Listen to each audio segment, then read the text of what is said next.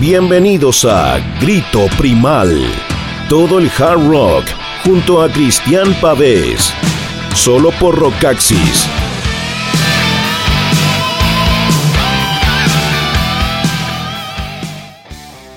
Hola, hola, hola, ¿qué tal amigos? ¿Qué tal amigas, chicos y chicas, rockeros? Todos, todos juntos reunidos como cada día lunes en Grito Primal de Rockaxis, programa número 22 de, Grito Primal. Hay ahí algunas novedades, algunas comunas de Santiago donde están levantando las cuarentenas. Me parece que es una medida precipitada, un poco apurada. Todavía hay muchos contagios diarios.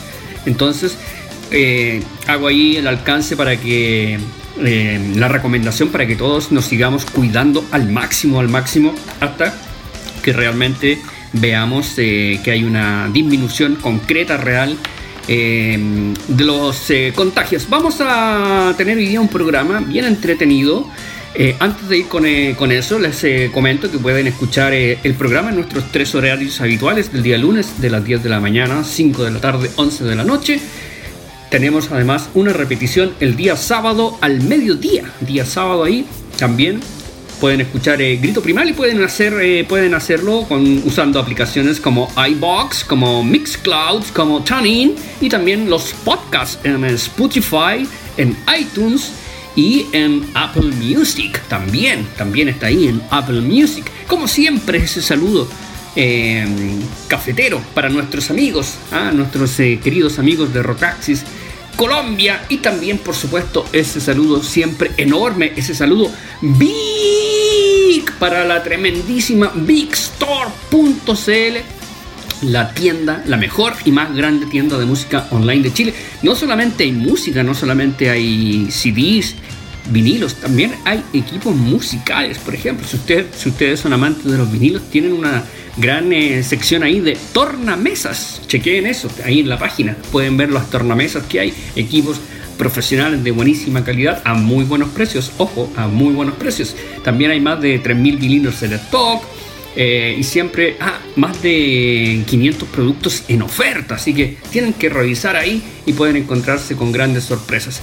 Al menos en, eh, en las novedades yo estoy esperando porque los muchachos de Big Store me van a mandar ahí lo nuevo de The Patch Mode, ah, un show en vivo espectacular en Blu-ray, eh, en vivo en Alemania eh, Light in the Forest, Spirits in the Forest, concierto en vivo ahí en una arena abierta realmente maravillosa en Alemania, buenísimo está eso. Así que, bueno, siempre ahí tienen eh, los eh, productos en Big Store, siempre están ahí, apenas salen, ya los consiguen los muchachos y los tienen disponibles para ustedes. Y también, atención, está la, ya está disponible la preventa, la preventa del nuevo Blu-ray eh, bueno, vienen en diversos formatos, vinilo, CD, Blu-ray, DVD de Metallica, el S&M 2, ¿ah? el Sinfónica and Metallica 2 nueva presentación a 20 años de la original, que está bastante buena. Así que, bueno, ahí tienen un montón, montón, montón, montón de grandes novedades, como siempre, en bigstore.cl.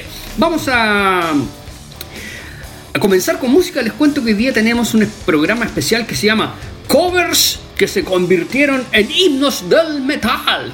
Y de pasadita son mucho más famosos que las originales. ¿ah?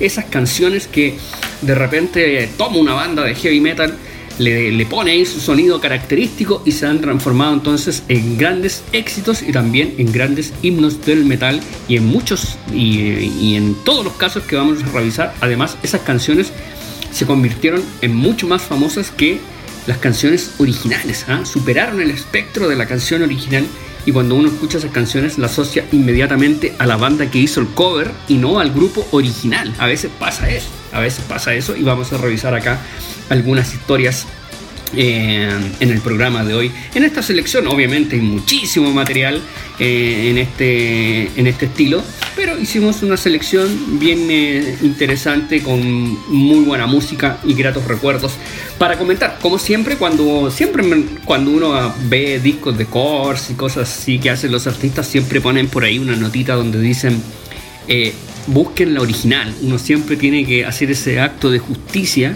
eh, y sobre todo si le gusta muchísimo un cover, por ejemplo, eh, gente como Marilyn Manson, como Rob Zombie, como Ramstein, tienen bastante facilidad para hacer grandes covers. Entonces, si uno, le, uno escucha un cover y le gusta esa canción, también tiene que cumplir con el deber eh, moral, ¿ah? el, deber moral de cada persona que ama la música, de buscar la original y ver cómo era la original. ¿ah? Y para ahí uno puede hacer entonces el paralelismo y la comparación de la versión original con la nueva versión y cuántas modificaciones hizo la banda y todo eso. Así que es un ejercicio muy muy entretenido eh, buscar siempre también la original para ver cómo era. Vamos a comenzar con un temazo que fue un gran, gran, gran, gran éxito mundial, mundial.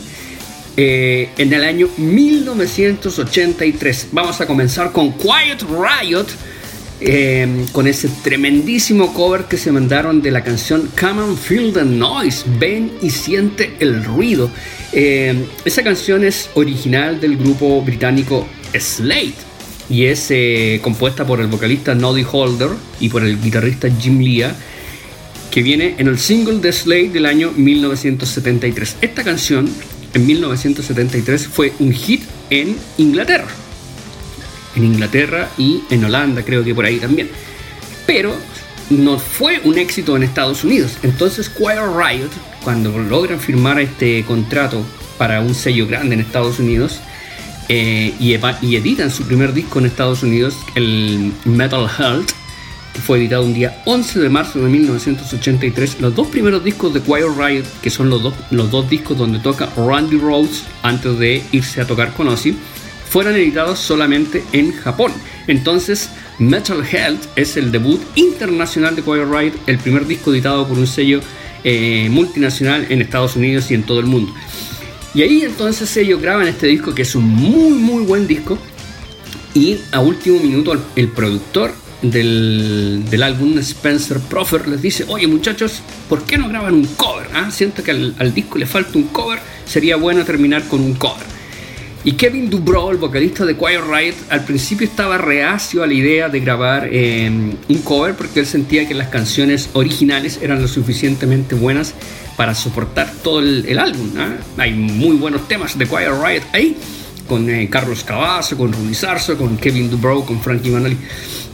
Y bueno, al final accedieron, el, sello también encontró que era una buena idea y los presionó para que grabaran un cover. Y eh, la canción la eligió el productor. El productor elige el tema y dice, mira, esta canción chicos yo creo que les va a funcionar bien a ustedes porque esta banda eh, tiene algunas similitudes. La voz de Kevin Dubrow eh, se parece a la de Noddy Holder. Así que bueno, dice que grabaron Come and Feel the Noise en una toma, en una toma entraron al estudio, bueno, obviamente escucharon la canción, la aprendieron, la practicaron y entraron a grabar en una toma y salió entonces esta tremenda, tremenda versión de Come and Feel the Noise que me recuerdo perfecto en el verano de 1983 acá en Chile.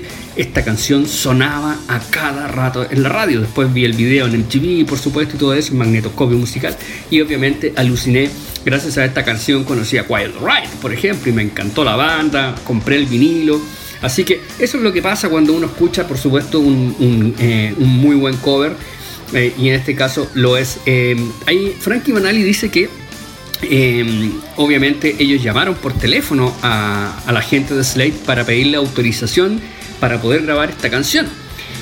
Y dice que em, eh, cuando se fueron de gira a Europa, tenían un concierto Quiet Ride en Londres y le mandaron una invitación a la gente de Slate con una limusina para que fueran al concierto, agradeciéndoles el hecho de que la canción se había transformado en un éxito mundial y había llegado el número uno en Estados Unidos. Y dice que ninguno de los músicos de Slade se apareció por el concierto de Quiet Riot. Y dice Frankie Banali que al día siguiente andaba por ahí haciendo algunas compras de shopping y se encontró con el guitarrista en un negocio y le fue a dar la mano para darle las gracias por, en el fondo, autorizar que grabaran la canción. Y dice que lo miró y no le, no le devolvió el saludo, no le dio la mano y se fue, así como, como que Em, em, fue divertida la situación, pero después eh, eh, eh, Noddy Holder reconoció que se habían sentido celosos de que Quiet Riot tuviera un éxito tan, tan, tan, tan enorme con una canción que era de ellos, de Feel the Noise. Pero dijo, bueno, cuando empezamos a mirar nuestras cuentas corrientes y empezamos a ver todo el dinero que gracias a Riot empezó a entrar, bueno, se nos pasó un poco el enojo, dijo. Y además eso le sirvió mucho a Slade para que sellos norteamericanos los contrataran y grabaran un disco eh, más cercano al heavy metal de Quiet Riot. Eso lo conversamos hace un par de programas atrás, ¿se acuerdan? Que estuvimos escuchando Slade y yo les conté esa historia. Así que arrancamos este especial solamente con covers que se transformaron en himnos del metal. Suena Come and Feel the Noise con Quiet Riot de su álbum Metal Hell, que es el primer disco de metal, de heavy metal en llegar al número uno del ranking Billboard. Escaló hasta el número uno. Ese es un gran logro que nadie le va a poder quitar a Quiet Riot. Ven y siento el ruido.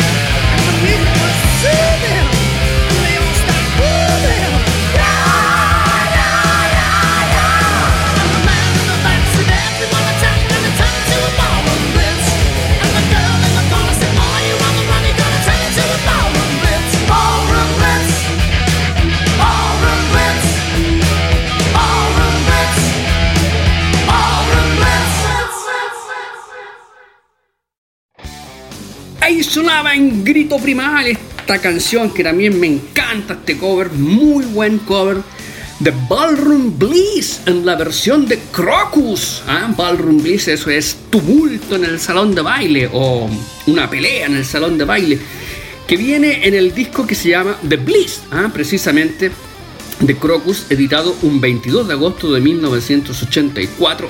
Un disco que fue muy muy exitoso en Estados Unidos, superó el disco de oro más de 500.000 copias vendidas, producido por el gran Bruce Farman, productor de Bon Jovi, de Scorpion, de Aerosmith. O sea, un tipo realmente de los mega grandes productores que había en los 70 y los 80. Lamentablemente Bruce Farman falleció. Eh, y este disco de Crocus entonces esta fue una de las canciones que tuvo eh, mayor éxito. Me acuerdo también que sonó muchísimo en Chile, en la radio, junto con Midnight Maniac. Y el video también, lo pasaban harto, muchísimo, en esta, tanto en Estados Unidos como acá en los canales locales. Fue eh, también una de las canciones que presentó Crocus en su visita eh, a Chile en 1985 con dos pedazos de shows en el Festival de Viña del Mar. Ahí tocaban este tema y sonaba en vivo realmente brutal. Al igual que la versión de Quiet Riot, también está grabado en una toma, en vivo en el estudio, una toma. Así que realmente le da esa vibración espontánea de esa cosa ahí, del momento, me encanta eso. Y la versión original es de una banda que se llama The Sweet, una gran banda inglesa de glam rock esta canción también fue un hit eh, local, o sea, es decir, fue un éxito en Inglaterra, pero no trascendió internacionalmente. En cambio, con Crocus sí se transformó en un éxito masivo a nivel internacional. Y la canción fue compuesta por eh, Nicky Chin y Mike Chapman, que eran eh, los eh, principales compositores de Sweet. Sweet estuvieron, de Sweet estuvieron en Chile, pasaron un poco desapercibidos tal vez, pero estuvieron en Chile teloneando a Journey ahí en Monster Arena. Ojo, eso no es menor, fue una gran, gran presentación. me encantó haber tenido esa posibilidad de ver una gran banda como The Sweet, que al igual que Slade, fueron bandas realmente grandes en Inglaterra y en Europa en los 70, pero acá en Chile no trascendieron o no son tan populares como otros grupos. Eh, no sé, por decir otro, como los Rolling Stones o como Queen, no sé. Pero estos grupos sí fueron muy importantes en Inglaterra en los 70, así que ahí teníamos otro gran, gran cover. Eh, esta vez por el grupo suizo Crocus. ¿ah? Tremenda versión, me encanta. Y fue un tema que tuvo mucho, mucho éxito. Vamos a ir ahora con eh, otra versión buenísima, buenísima, realmente me encanta esta versión también, y que es un número puesto en cada show de esta banda. O sea, no hay ningún concierto de esta banda donde no toquen esta canción. Y la última vez que estuvieron en Chile hace un año y medio atrás, una cosa así, cuando sonó esta canción, todo el mundo cantándola letra por letra, realmente es un, un himno eh, maravilloso ya del heavy metal, a pesar de que el artista original no es, eh, no es del rock. ¿ah? Estamos hablando de Ride Like the Wind de Saxon, ¿ah? cabalgando con el viento. Qué lindo tema, qué linda metáfora en la letra. La canción original es de un baladista norteamericano que se llama Christopher Cross. Tremendo baladista norteamericano. Y esta canción viene en el disco debut de Christopher Cross que se llama simplemente Christopher Cross, que fue editado un día 20 de diciembre de 1979. Y Like the Wind junto con Sailing fueron los singles de ese disco y ambas canciones fueron un tremendo, tremendo éxito. De hecho, Christopher Cross también estuvo en Chile en el Festival de Viña. Tocó esas canciones, tocó Ride Like the Wind, así que maravilloso. Pero cuando Saxon toma este tema y lo transforma en una canción metalera, se transformó en un himno de la banda y realmente en cada show de Saxon, cuando suena Ride Like the Wind, es como si la canción siempre hubiese sido de Saxon, es realmente impresionante. La versión de Saxon viene en el álbum Destiny de 1988, producido por Stefan Galfas. Me encanta ese disco, es un disco más comercial, que tiene un sonido más americano, pero buenísimo, buenísimo disco, tiene un tremendo sonido eh, tiene buenísimas canciones, hay algunas canciones más melódicas, unas baladas, pero tiene otros temas bastante más pesaditos, más duros. Así que es un gran disco de Saxon donde viene entonces Right Like the Wind. Eh, una vez leí una entrevista donde mm, le preguntaban a Christopher Cross que qué le parecía la versión de Saxon y él dijo, me encanta, realmente me encanta, me encanta eh, ver cómo ellos transformaron mi canción en un himno del, heavy metal, dice. Así que estoy feliz, así que me encanta eso cuando el compositor original se siente honrado y se siente feliz de que alguien haga un cover, una versión de una de sus canciones, porque eso pasa a un nuevo público, llega a otras generaciones y así se va ampliando el espectro. Eh, yo creo que si ustedes eh, escuchan Christopher Cross se van a dar cuenta que a pesar de que es un baladista, es una cosa mucho más suave, es un gran talento como artista, como cantante y como compositor. Así que es notable. Vamos a ir entonces con el Ride Like the Queen de Saxon en grito primal.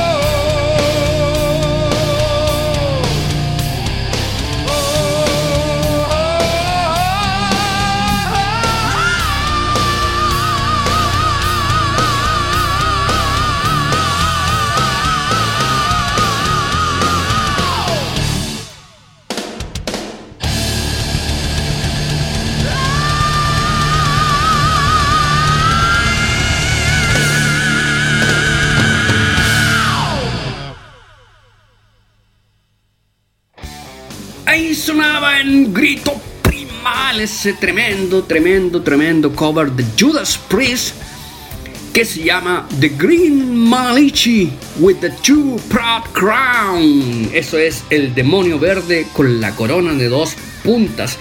Canción original compuesta por el señor Peter Green, gran guitarrista de blues rock que falleció hace muy muy poquitos días atrás, lamentablemente, uno de los miembros fundadores de Fleetwood Mac. Ellos eh, son los creadores, Peter Green es el compositor, la banda Fleetwood Mac fue la que grabó esta canción entonces en, 1970, eh, es de 1970. Eh, ¿Por qué se llama el demonio verde con la corona de dos puntas? Peter Green dice que el demonio verde era el dinero. ¿Ah? El dinero era el demonio, era la, representación del mal. Pero también hay por ahí algunas... Eh, algunas eh, rumores que dicen que la canción está fuertemente influenciada por el uso del LSD, esa droga que era tan popular en los 70. Entonces, eh, de, tanto, de tanto drogarse, veían demonios verdes. También puede ser bastante factible. El hecho es que Judas Priest grabó esta canción eh, en, su álbum Killing Machine, que se fue editado un día 9 de octubre de 1978. Ese título, ese disco tiene la curiosidad que se llama Killing Machine para Japón y para Europa. Y en Estados Unidos ese mismo disco se llama Hellbound for Leather. ¿ah? Al menos yo siempre lo conocí con el Hellbound for Leather porque tenía la edición eh, norteamericana del cassette y del, y del vinilo. Después, mucho tiempo después, me enteré que ese disco tenía otro nombre en Europa. Había, a veces pasaba eso con algunos discos. Em, bueno, como les decía entonces, esta canción Judas Priest la transformó en un himno del metal y cuando uno escucha la canción la asocia inmediatamente a Judas Priest, ¿ah? como que no piensa en Fleetwood Mac, porque la canción de Fleetwood Mac no tuvo una mayor repercusión. En cambio que Judas Priest sí la transforma en un himno del heavy metal.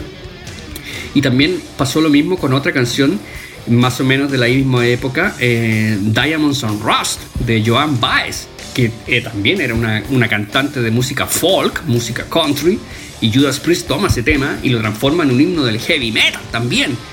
Diamonds on Rust. ¿ah? Y esa canción de Joan Baez hablaba de su relación con Bob Dylan. Ellos tuvieron un noviazgo ahí, como de 10 años, una cosa así, y esa canción hablaba de eso, de, su relación con Bob Dylan. Entonces, es increíble entonces eh, como en sus eh, primeros años, en sus primeros discos, Judas tenía eso, de que agarraba un tema y lo transformaba en un himno del metal. La canción que acabamos de escuchar, sí, no es la no es la versión eh, la primera versión que hizo Judas, la del álbum Killing Machine o Hellbound for Leather, sino que es una nueva versión que hicieron muchos años después para su disco Demolition del año 2001 en la voz de Tim Reaper Owens. Entonces, si la versión eh, de Judas, sobre todo cuando la tocaban en vivo, era una versión súper rápida, súper enérgica, cuando hicieron esta segunda reinterpretación, dijeron, bueno, ahora vamos, eh, pongamos todas las cosas bajémosle la velocidad, pero aumentémosle el peso. Hagamos, hagamos un tema más doom,